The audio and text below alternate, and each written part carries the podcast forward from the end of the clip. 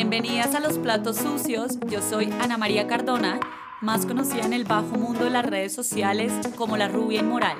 Aquí vamos a hablar de las cosas que me atraviesan y espero ustedes saquen herramientas para pasarla bueno en esta vida.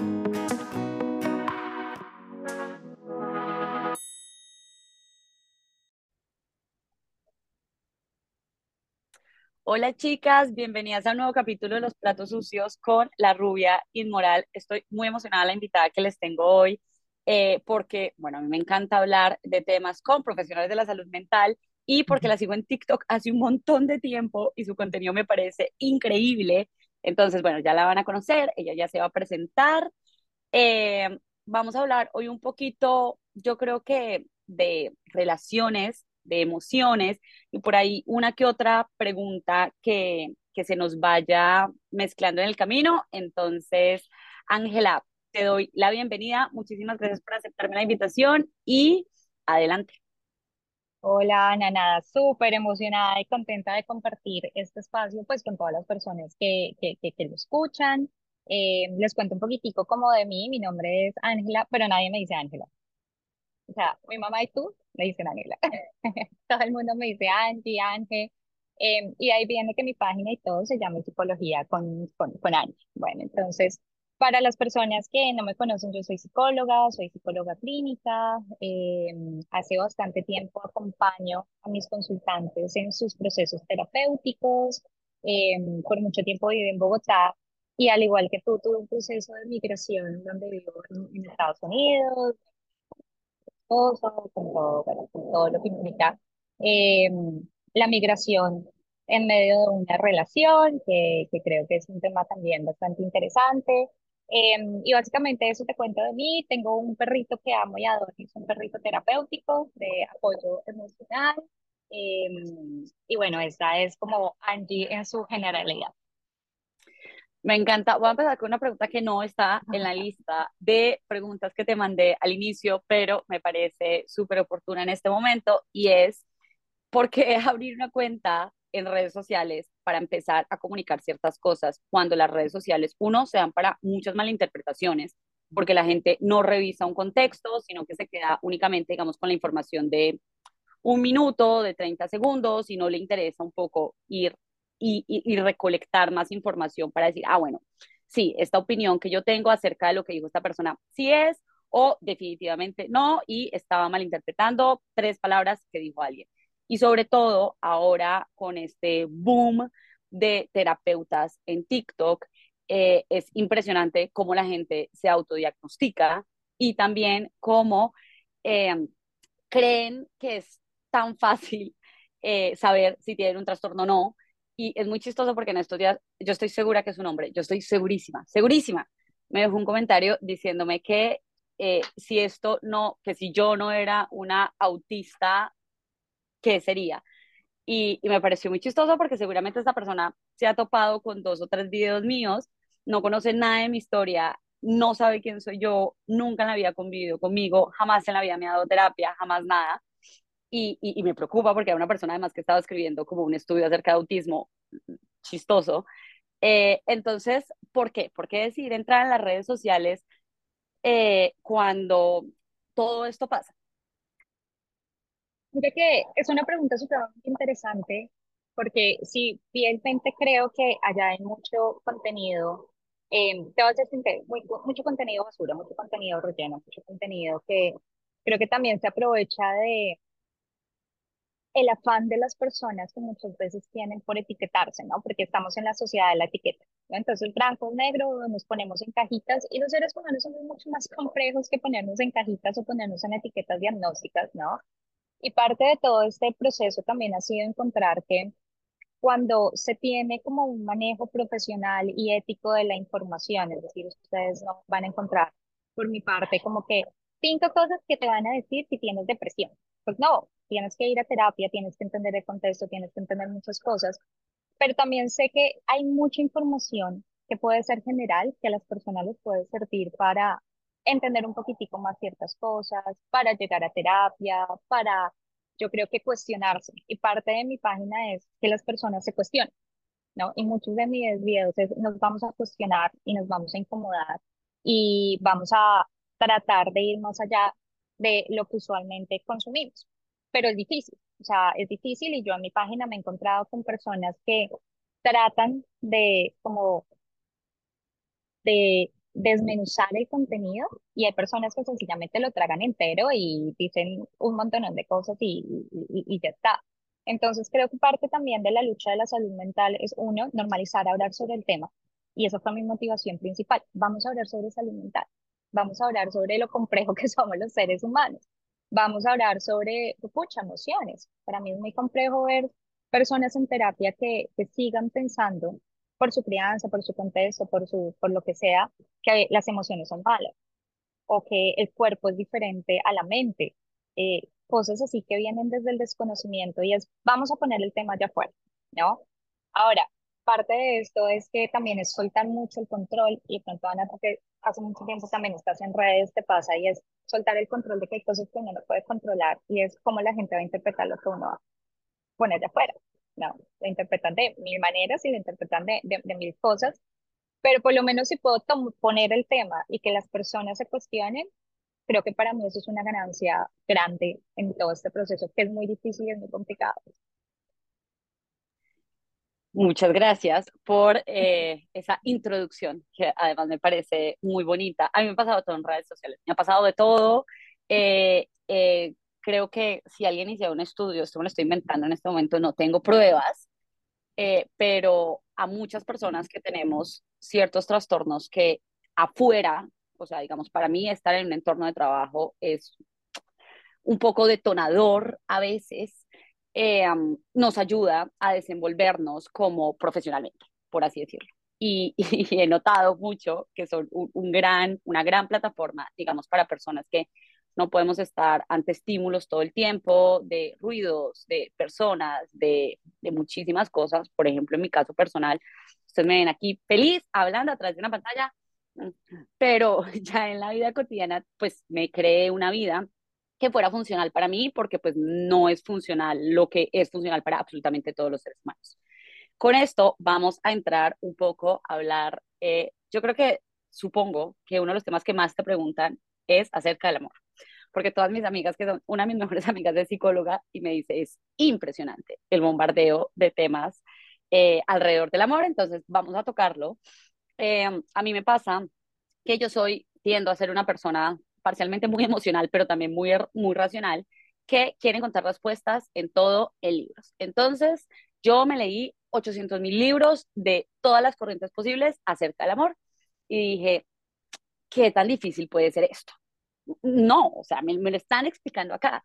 Me están diciendo cómo tiene que funcionar, qué tengo que construir, eh, qué es lo que me tengo que repensar a la hora de meterme en una relación y después uno llega y encuentra a esta otra persona que muchas veces le detona a uno todas las inseguridades y todas las cosas que uno pensó que ya tenía incluso atravesadas y todo el cuento y dice, bueno, ¿cómo gestiono mejor estas cosas? O sea, ¿cómo gestiono cada vez mejor eh, el conflicto en la relación, eh, cuando no estoy de acuerdo, cuando necesitamos hacer un acuerdo?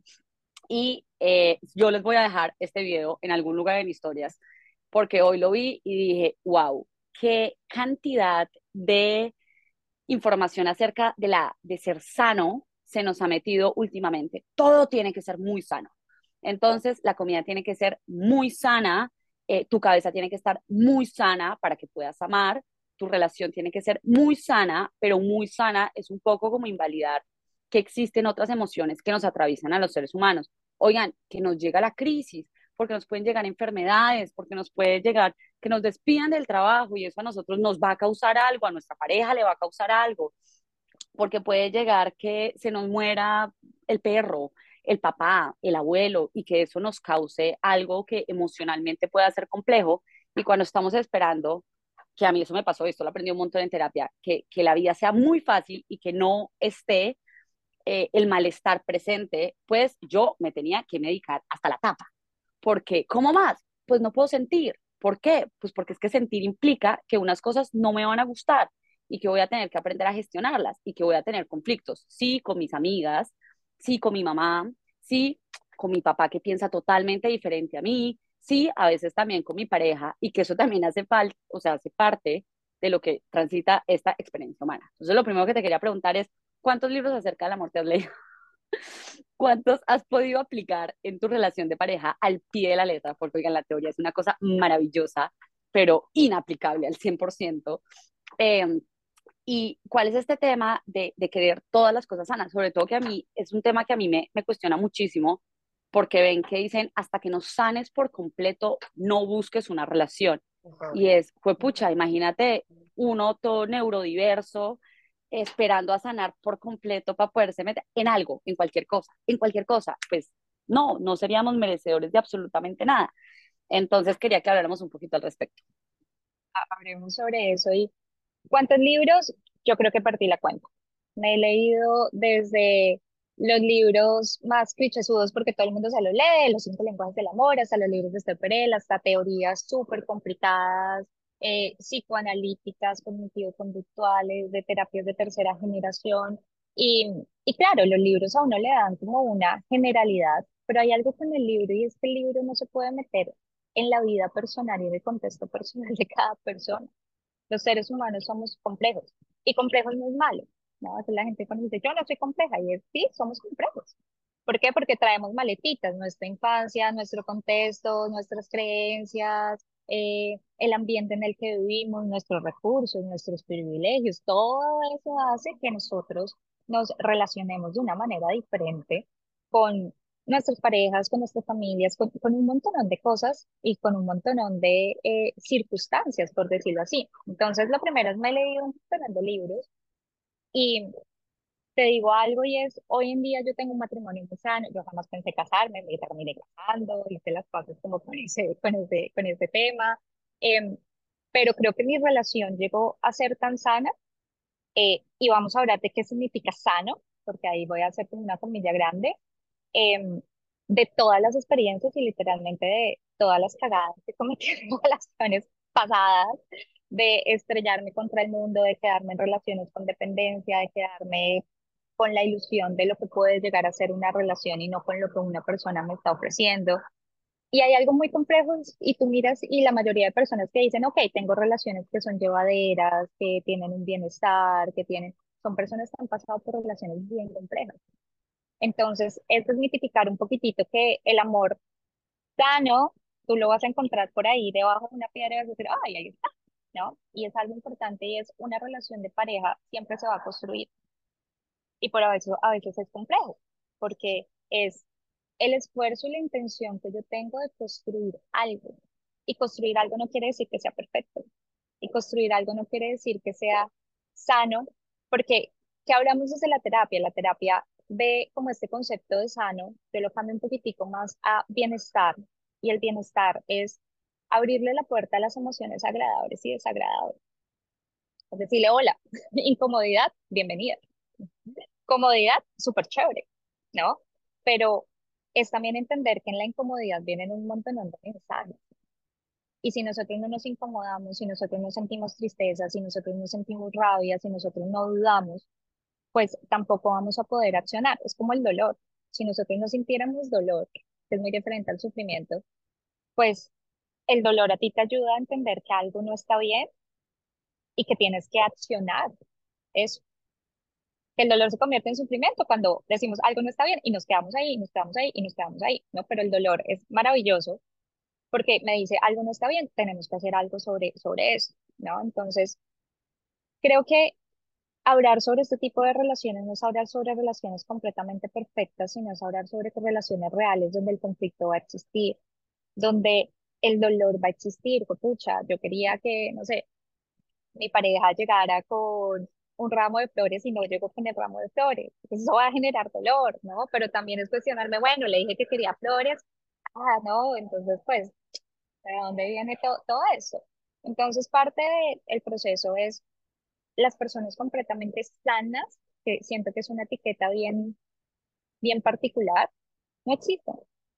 Todos tenemos cosas, todos tenemos conflictos, todos tenemos, y esto es un pensamiento también muy idílico de, de esto, de ser como súper, súper, súper, súper sano. Em, y, y te, te, cuento como una última anécdota. Eh, hace poco una paciente me, me escribía, estaba pasando por una ruptura Y me decía, ¿por qué me duele si voy a terapia? ¿por qué? Sea, llevo como un año en terapia y me está doliendo. Estoy perdiendo el dinero, no estoy haciendo las cosas bien. Y es, la terapia no es para que no te duela.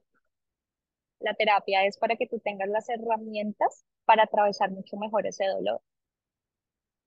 Y eso es la vida, ¿no? La vida encontramos de alguna otra manera plenitud cuando encontramos las herramientas o la manera que para cada uno es diferente. Esto también es otro tema. Puede ser que la manera de regularte de Ana sea muy diferente a la manera de regularme de Angie, ¿no? Pero que sea una manera de regularnos un poquito más eh, acorde a cada una. Entonces, yo creo que también tenemos que desmitificar eso, porque al final esto es como el, como el dilema de la perfección. Nunca nada es perfecto. Siempre vamos a querer más. Y eso también es como muy, muy, muy social. Entonces, ahí, ahí, ahí te lo dejo. Dos cosas que quería decir con eso. Uno, eh, me estoy leyendo un libro que se llama The Myth of Normal, que es de dos psiquiatras, como un padre y un hijo, me ha parecido maravilloso y me puso a cuestionarme un poco que obviamente nuestra salud mental también está muy atravesada por eh, donde nacimos. Pero donde nacimos, a ver, la clase obviamente es súper importante, cómo se construyó en las familias es súper importante, pero eh, a mí me sorprende que alguien que haya nacido en Colombia crea que tiene una salud mental perfecta, sobre todo con la historia de violencia que nosotros tenemos y que normalizamos, porque aunque alguien no le haya tocado directamente, supongamos que no, digamos a mí fue una persona que sí me tocó, mi papá estuvo secuestrado, nosotros tuvimos mil vainas que no, no, yo hasta muy grande, digamos, no pude andar sin, sin seguridad, fue una vaina muy compleja que se sigue marcando en toda mi vida. Yo soy súper paranoica en la calle, bueno, un montón de cosas.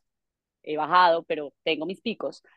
Eh, y así, digamos, nadie eh, hayan pasado como algo específico en la familia, con el papá, con la mamá, con alguien cercano, lo que sea, pues estábamos acostumbrados a ver en un televisor cosas que pasaban diariamente, eh, bajas que hacían de un lado, del otro, pueblos que se tomaban.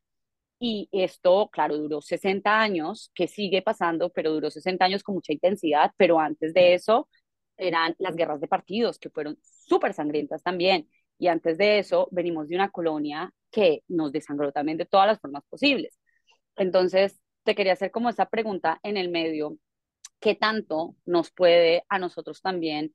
Es un poco no es condicionar, pero sí trazar, cruzar como un poco, porque yo sí creo que como nosotros eh, concebimos lo que es la violencia, no la concibe otra gente, que es normal, a ver, pues porque nos tocó vivir en eh, cierto eh, momento histórico y también como nuestros cuerpos mantuvieron y mantienen un poco también alerta por ser ciudades donde tienes que mantener muy en alerta en la calle, el celular, y si viene alguien detrás y el arete y eso, eso también la, gente no lo ve, pero mantener tu cabeza y tu cuerpo en, en supervivencia constante, pues te va trazando ahí cositas.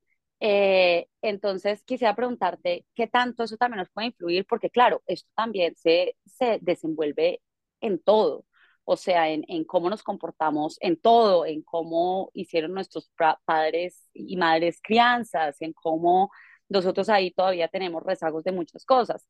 Eh, quería hacerte la pregunta. Bien. Hay algo y es todo lo que tú hablas de, de la historia que hemos vivido en Colombia, pero también en general en, en Latinoamérica, ¿no?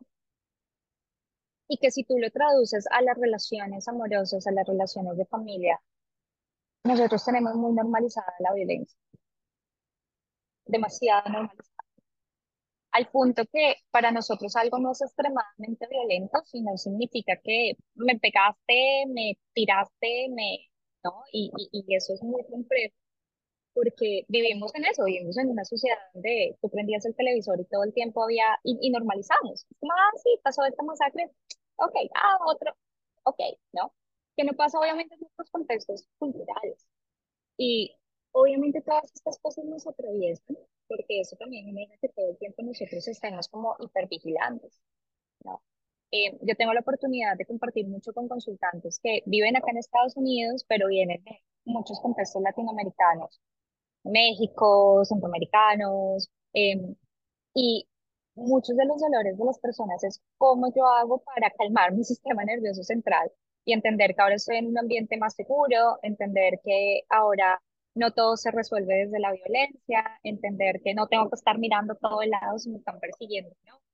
Em, y esos son procesos, son, son, procesos fuertes, son procesos fuertes además, si tú has vivido mucho tiempo en, en, en, en Colombia, en, estas ciudades, entonces al final todas esas cosas sí nos atraviesan. Em, y el libro que tú lees es muy chévere porque se cuestiona también la palabra normal y a mí me la preguntan todo el tiempo. Ah, y si mi pareja hace esto, ¿es normal o anormal? Y volvemos también con lo mismo, con la etiqueta. Pero pues, ¿quién dice que es algo normal y quién dice que es algo anormal? ¿no? Y eso también es una construcción súper, súper compleja que hace que las personas se metan en cajitas. Ah, yo vengo a terapia porque eh, mi familia me dice que soy anormal, pero resulta que la persona no es anormal, ve la vida de una manera diferente. Entonces, claro, para su familia tienes un contexto y una forma de ver la vida diferente, te pongo la etiqueta normal, pero es, no, la ves diferente. Entonces, al final, todo esto nos atraviesa un montón. Eh, y la gente lo puede ver cuando viaja, cuando va a otros ambientes, cuando va a otras ciudades y siente mucho más tranquilidad, su sistema nervioso como que respira. Y lo mismo pasa en las relaciones, cuando yo estoy todo el tiempo hipervigilante o cuando yo estoy todo el tiempo en una cultura donde sataniza también mucho la relación, pues todo el tiempo vamos a estar en esas relaciones no tratando de invertir energía en conectar, en construir, sino vamos a estar tratando de invertir energía en que no me hagan daño. Todo el tiempo ponemos un muro y, y no es construyo una relación, sino mi muro gigante de no me hagas daño. Entonces, al final, atraviesa demasiado lo que, lo que vivimos y nuestros contextos y absolutamente todo. Que me parece muy chistoso hablando de eso, que cuando uno llega a, otro, a otra ciudad que no sea Bogotá, que es un poco más calmada, la cartera es un cuento, o sea, uno la está cuidando a capa y espada, es como, ¿dónde están mis cosas todo el tiempo? O sea, casi que uno se pone como cadenas con esto y, la gente lo mira a uno como, ¿qué pasa? O sea, yo me acuerdo que cuando me fui a estudiar a un pueblito muy chiquito en España, que es la cosa más segura del planeta entero, de verdad, un día me emborraché, dejé mis papeles tirados en la calle y los llevaron a la policía y el otro día los encontré, o sea, de ese tamaño. Y la gente se, se burlaba mucho de mí porque yo cuidaba mucho la cartera cuando salía, mucho. Y era como, ¿qué te va a pasar? Y yo, pues se van a robar mi cartera. Y todo el mundo como, ¿quién se va a robar tu cartera? Nadie se va a robar tu cartera. Y yo, ok. Y, y es, es, bueno, era una pequeña anécdota. Eh, quiero que entremos en tema de los cachos, que es una de las cosas que más ha sonado últimamente, es impresionante, todo Internet está decepcionado porque las relaciones se acaban y yo quiero que los tomemos desde varios lados. Uno, idealizar la vida de otras personas. Eh, dos, creer que el amor tiene que ser eterno para que sea bonito, porque, digamos, esa es una de las cosas que, que yo, con las que no convivo, es las cosas tienen que durar lo que tenga que durar, se luchará lo que se tenga que luchar, se eh, compartirá lo que se tenga que compartir, y si en algún punto no llega a ser funcional para ninguna de las dos partes, adiós, picos, chao, nos, nos vamos. Y em, también, de nuevo, yo sé que tú si estás en TikTok, tienes la posibilidad de ver mucho contenido relacionado a esto y la necesidad de las personas de que algo en realidad sea perfecto para que sea real. Entonces, claro, como no lo podemos tener, entonces decimos, pero esa persona sí lo tiene. Esa persona sí lo tiene, entonces sí, esa persona sí lo tiene, entonces yo también lo voy a poder conseguir. En algún punto tiene que haber eso. Y eh, quiero que hablemos, bueno, de lo, de lo que tú piensas de los cachos, eh, de si todos los hombres al final sí terminan siendo iguales y eh, quiero que hablemos también un poquito de la monogamia, porque algo que yo me he intentado como cuestionar mucho, claro, desde mis posibilidades también, porque entiendo que la monogamia es algo excesivamente funcional eh, para muchas, muchas mujeres que pueden estar en estados de bastante vulnerabilidad. Eh, yo no, yo tengo un montón de privilegios, entonces me puedo cuestionar otro tipo de cosas. Em, eh, porque yo creo que no hay una única forma de hacer acuerdos en una relación. Y esto no tiene que ver, entonces, cuando uno habla de esto con gente, dice, entonces, todos que se metan con todos. yo, mm, mm, de golpe no funciona tan así, no tiene que ser así, cada quien puede mirar qué es lo que le funciona, hasta dónde le funciona, eh, se van a tener que lidiar con emociones indiscutiblemente, porque además creemos que eh, una sociedad, una sociedad nos metió una estructura de cómo debía ser una relación y ahí estamos. Y lo otro es que yo me he dado cuenta que muchas personas entran a relaciones, y seguramente yo también lo entré muchas veces, suponiendo que la otra persona creía que el concepto de ciertas cosas era igual al que uno tenía. Entonces, ejemplo, para mí no es muy grave que eh, Alejandro siga mujeres en Instagram. Vamos a poner ese ejemplo. Para otra persona es la cosa más, más grave que hay en el mundo, eh, por las razones que tenga. Eh, a mí no me importa que se hable con esta ex. Para otra persona, todas las ex son innegociables, no sé qué, la verdad. Y así vamos entrando como a personas eh, sin preguntarles nunca nada, porque ya tenemos supuestamente un modelo y una estructura que nos dijeron, ahí es esto, pero esto tiene como muchos punticos, como muchos asteriscos abajo, o sea, yo lo veo como así, como hay. Eh, sí, claro, o sea, tienes que comprometerte con estos acuerdos de esta persona, pero, entonces, si abrimos esta tabla, ¿qué más podemos ver ahí? Eh, me molesta que haga esto, me molesta que haga esto, me molesta que haga esto, y un poco creo que lo damos por hecho y creo que esas son de las conversaciones más incómodas que la gente también quiere evadir. Es como, no, yo no voy a entrar ahí. Por ejemplo, pensar y preguntarle a alguien, en algún punto te gustaría que nuestros acuerdos de la relación cambiaran. No ahora, pero en algún punto para ti eso es algo que tienes pensado en tu cabeza. Em, entonces quiero que hablemos un poquito de eso eh, y que has descubierto tú, además, con un, un, un, matrimonio en el que estás contenta, feliz. Yo soy muy nueva en esto y les digo, yo he estado haciendo un montón de acuerdos también porque además estamos viviendo juntos en otro país, trajimos ahorita dos perros y es todo un cuento y, y los acuerdos se tienen que hacer porque la convivencia no se da por hecho y porque uno cree que el otro piensa exactamente igual que uno y es como, obvio, a lavar el plato, porque pues cuando uno come, lava el plato. Y después se da cuenta que para esa persona lavar el plato inmediatamente comía no tiene ningún sentido porque él los lavaba por la noche. Entonces, él los lavaba por la noche antes de dormir. Y así, cosas muy chiquitas que parecen muy tontas, se vuelven después eh, unas cosas gigantescas y por eso hay que hablar y acordar. Mira, acá hay como varios puntos y es, uno, este tema de la, de, la infidelidad y todo el contenido que uno ve en redes sociales, todo el contenido que uno por TikTok, em, que realmente llega a ser un momento como súper abrumador, porque hay algo que es muy complejo y, y es todo el tiempo los seres humanos estamos buscando respuestas afuera, ¿no? Cómo esta persona vive la relación, cómo debería ser el amor, según el libro, según psicóloga, según influencer, según Pepita, la vecina. Pero parece que nunca nos sentamos a, para mí, ¿cuál es la definición de amor? Yo qué necesito, yo qué quiero, yo qué, cómo me veo, yo qué quiero construir, sino que todo el tiempo estamos buscando esas definiciones afuera, ¿no? Em, y eso es totalmente complejo, porque también es parar y, y preguntarse, bueno, voy a salir con alguien, ¿para qué voy a salir con alguien? ¿Para qué? ¿Cuál es mi objetivo? ¿Qué, qué, qué quiero? Los seres humanos vamos en una como ley como de inercia a veces muy compleja y a todos nos ha pasado, o sea, a todos, o sea, cuando yo le digo a las personas, o yo misma me pregunto, ¿yo por qué salí con esta persona? tengo ni idea, jamás me lo cuestioné, fue como salgamos bien, bueno, ¿no? Eh, cuando uno se cuestiona también, uno aprende a conectar con qué es lo que uno quiere, ¿no? Y parte de todo este proceso en redes sociales que está haciendo mucho daño es que nos conectamos más con qué es lo que quiere la otra persona, con la vida de la otra persona, con la perfección de la relación, ¿no? Em, y parte de esto es los famosos, o todo lo que pasa Shakira, Rosalía, pues ellos no dejan de ser personas humanas y no dejan de tener mil conflictos y mil cosas, eh, pero claro, para los seres humanos es mucho más fácil idealizar las cosas, porque se nos ha vendido tanto que la vida es perfecta, que la vida debería ser sana, que estamos en este boom de evitar todo el tiempo las emociones. Y parte de la mayoría de personas cuando vienen a terapia, Ana, es porque no quieren atravesar emociones, no quieren atravesar emociones. Hay muchas personas que se van de los procesos. Entonces llego a terapia para que, no sé, trabajar en esta ansiedad que estoy sintiendo y entonces llega Angie y me dice, pues tenemos que empezar a sentir para que la ansiedad empiece a. Y es complejo, ¿no? Dime cómo la, la calmo, cómo la callo.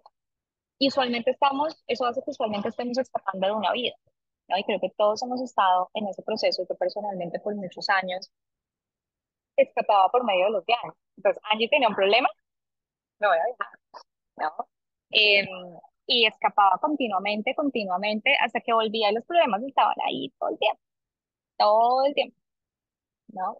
Entonces, la idea de esto es construir una vida chévere donde uno constantemente no tenga que escapar. Y esa vida chévere no significa que sea la vida más sana, no significa que sea la vida en donde los vínculos tienen que durar para siempre. Y significa que también nos tenemos que cuestionar mucho este tema de la fidelidad. La fidelidad al final es una decisión. O sea, y, y, hay gente que le cuesta mucho entender que yo puedo estar casada y hay otros hombres que me pueden parecer guapos. Y para mi esposo también, ¿no? O sea, el estar en una relación no significa que mis ojos se van a ver solamente para una persona, ¿no? Pero si yo tengo un acuerdo, pues me parece muy guapo, muy lindo, muy todo, muy de la casa, pero yo respeto este acuerdo que tengo. Y el acuerdo de fidelidad puede cambiar con el tiempo, claro. Lo que pasa es que usualmente no nos sentamos a hablarlo, porque suponemos que si el día uno dijimos algo, pues esto va a ser todo el tiempo. Y es, uno debería hacer como un check-in con su pareja, creo que cada mes, ¿cómo vamos? ¿Cómo estamos? ¿Cómo te has sentido? Eh, ¿Nos está funcionando la rutina de sacar el perro así? ¿No nos está funcionando? Eh, ¿qué está pasando? ¿No? Oye, me dio rabia esto que pasó y no te lo dije, ahora te lo digo, ¿no? Entonces es como todo el tiempo ir entendiendo cómo van las cosas, cuestionarnos que la noción de fidelidad es muy diferente cuando yo atiendo parejas. Pasa este tema y es que una persona me dice como usualmente en una parte de las relaciones como no, Angie, no tengo ni idea por qué vinimos a terapia pareja. La otra persona como, ¿qué? ¿Qué? O sea, para esto, por eso, y es claro, o sea, lo que es la noción de fidelidad para una persona, tal vez no lo es para otra. Y asumir que es igual es uno de los mayores problemas que nosotros tenemos. Asumir que si para mí es fidelidad, no sé, vamos a cualquier cosa, que mi pareja no siga a nadie, que mi pareja no hable con nadie, que mi pareja no tenga, no sé, relación, ningún tipo de relación con otra mujer, pues yo primero me tengo que sentar con la otra persona para decir, bueno, para ti, ¿qué es la fidelidad? Y entender si eso me funciona o no me funciona. Cuestionarme mi noción de fidelidad también, porque muchas veces la fidelidad en muchos casos se va al control, ¿no? Y luego de cuestionármela también entender esta noción de fidelidad que tiene la otra persona en este momento de mi vida aquí presente, ¿me está funcionando o no me está funcionando? Pero esto es algo que uno usualmente se debería cuestionar y acá viene algo también importante, Ana, y es que las personas piensan que cuando se están cuestionando es que algo está mal en la relación.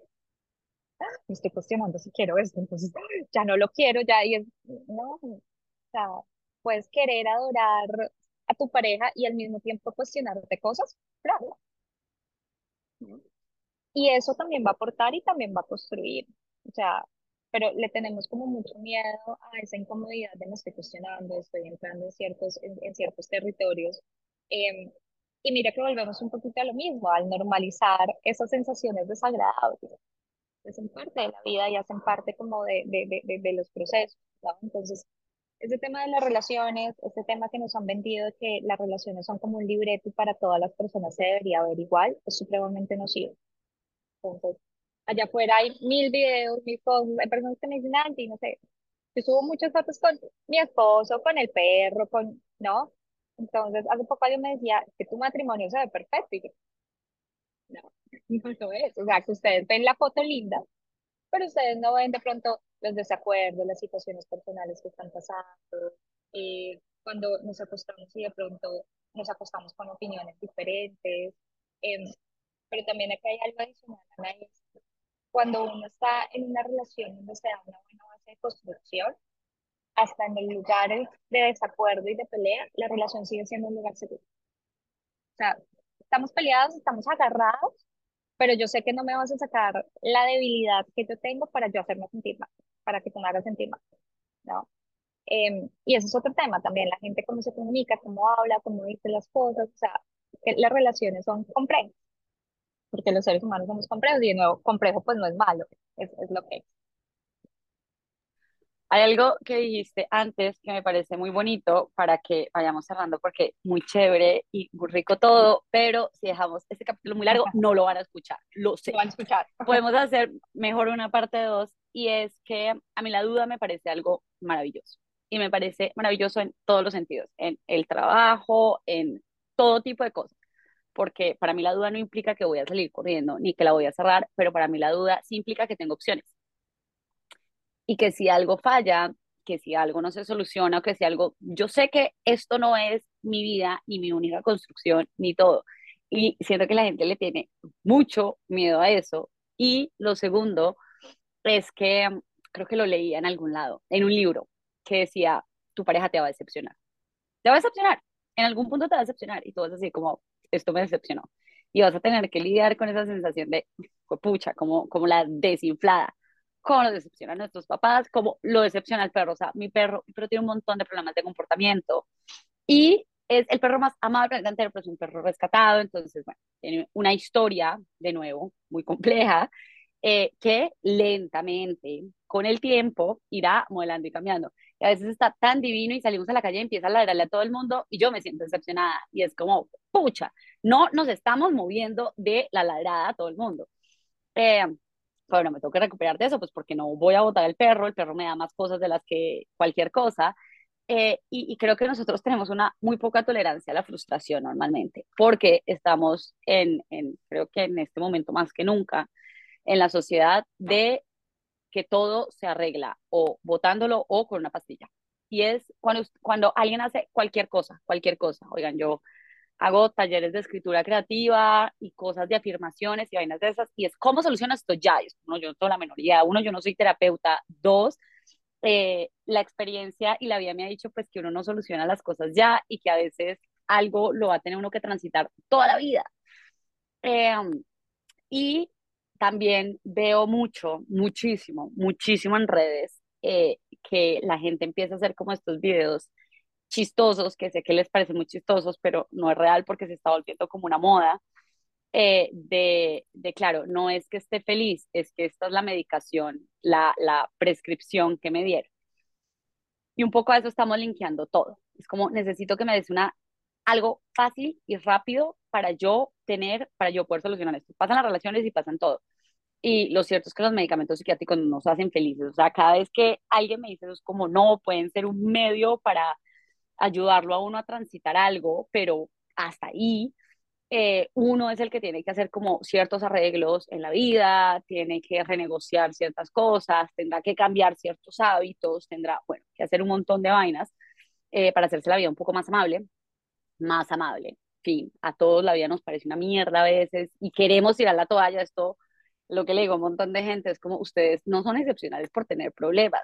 Todo el mundo tiene problemas, chiquitos, grandes, que creen que son gigantes, más gigantes que todo el mundo. Todo el mundo tiene problemas, todo el mundo. Eh, y todo el mundo está solucionando. O sea, básicamente de eso se trata la humanidad. Entonces, ¿cómo lidiar un poco con, con la decepción en general? Ni siquiera te lo va a hacer como la pregunta de mm, en las relaciones, que también se la quiero responder ahí, pero ¿cómo se lidia con la decepción? Es difícil y es complejo por, de nuevo, el contexto y las cosas, pero hay una herramienta que a mí personalmente me ha ayudado demasiado y que siempre la comparto con mis consultantes y es la aceptación radical.